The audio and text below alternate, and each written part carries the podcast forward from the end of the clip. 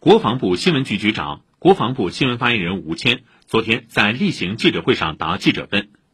有记者就近日美国国会下属的美中经济与安全评估委员会发布年度报告中涉台内容提问。吴谦表示，中方坚决反对美台军事联系和美售台武器。台湾是中国的，是中国领土神圣不可分割的一部分。任何强化美台军事联系的做法，都是干涉中国内政、违反美方承诺的错误行径。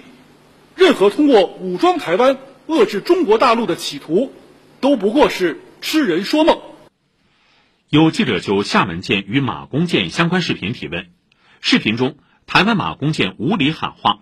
厦门舰回应。你所谓的二十四海里线不存在，吴谦说：“